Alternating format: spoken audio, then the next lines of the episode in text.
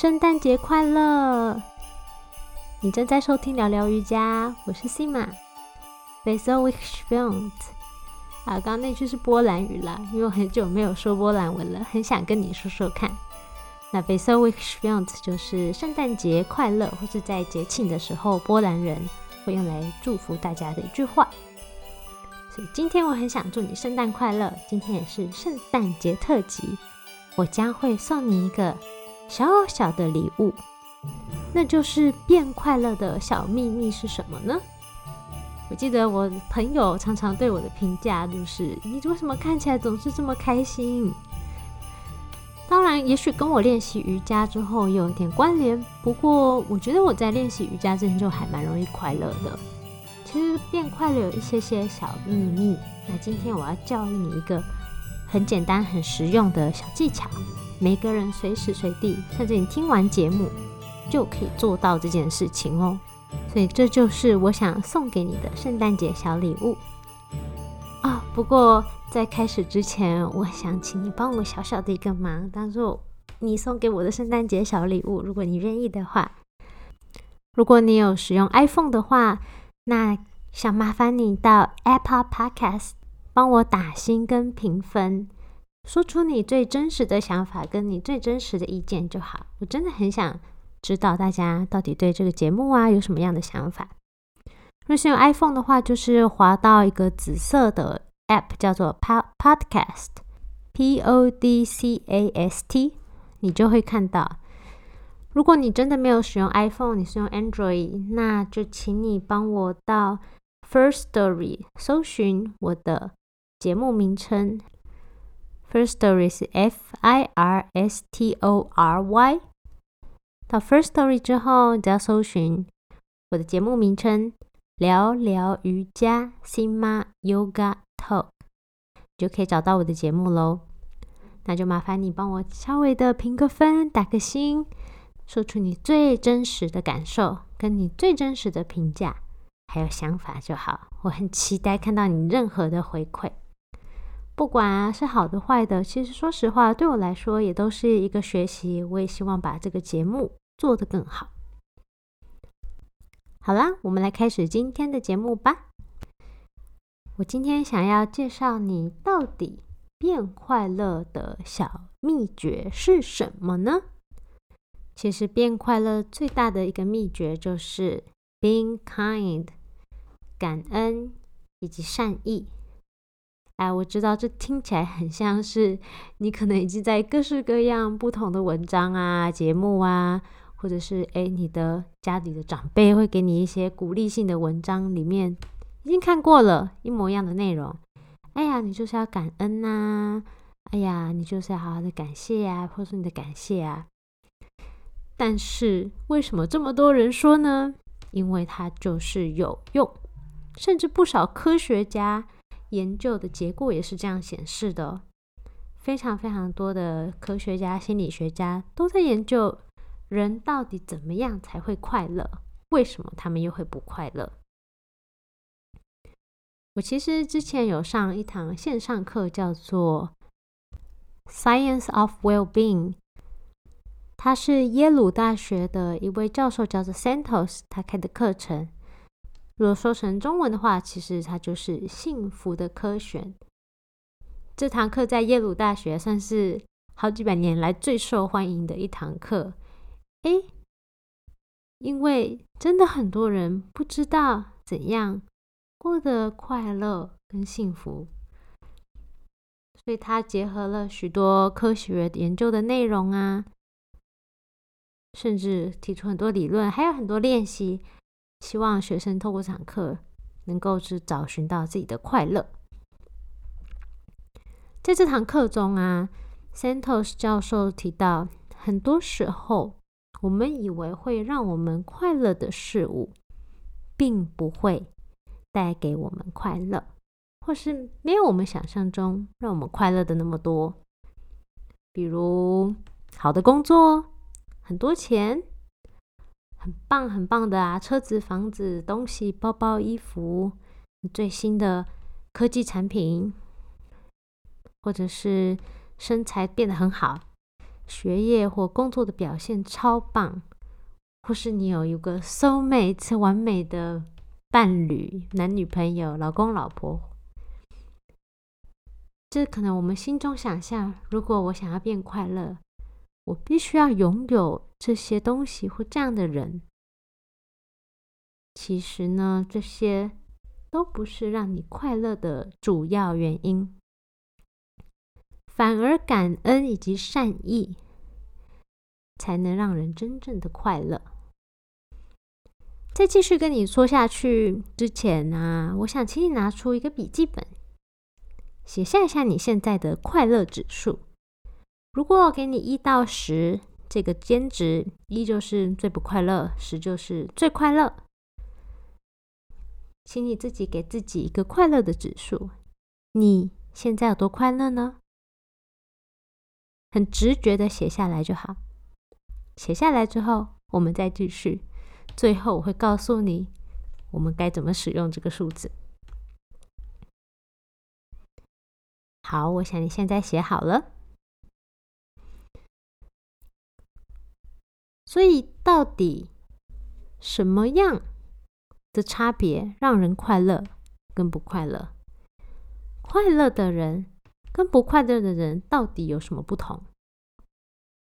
你应该会发现，其实不是薪水高低，或是甚至不是他们是不是结婚了，有个幸福的家庭，哎，这些都并不是影响他们到底快不快乐的最主要的原因。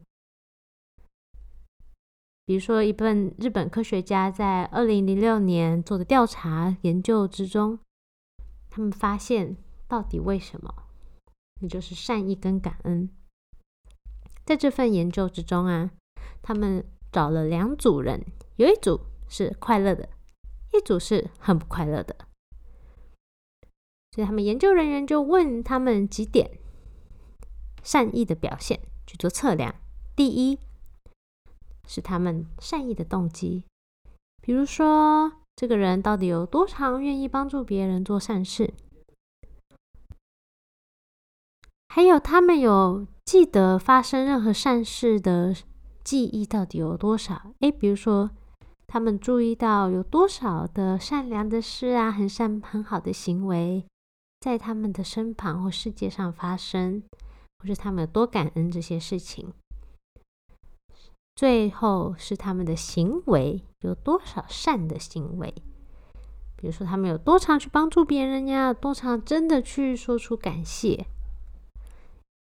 结果呢，当然是发现快乐组的人三个方面的数值表现都比不快乐组的人高很多。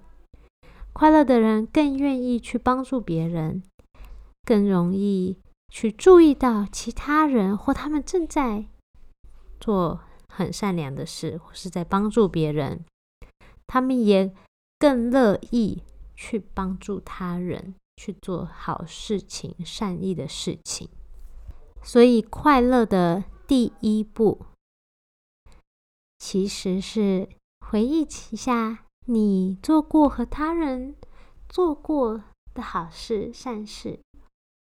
我们先去回想一下我们在身边发生的这些事情，有没有对别人做了什么好的事情呢？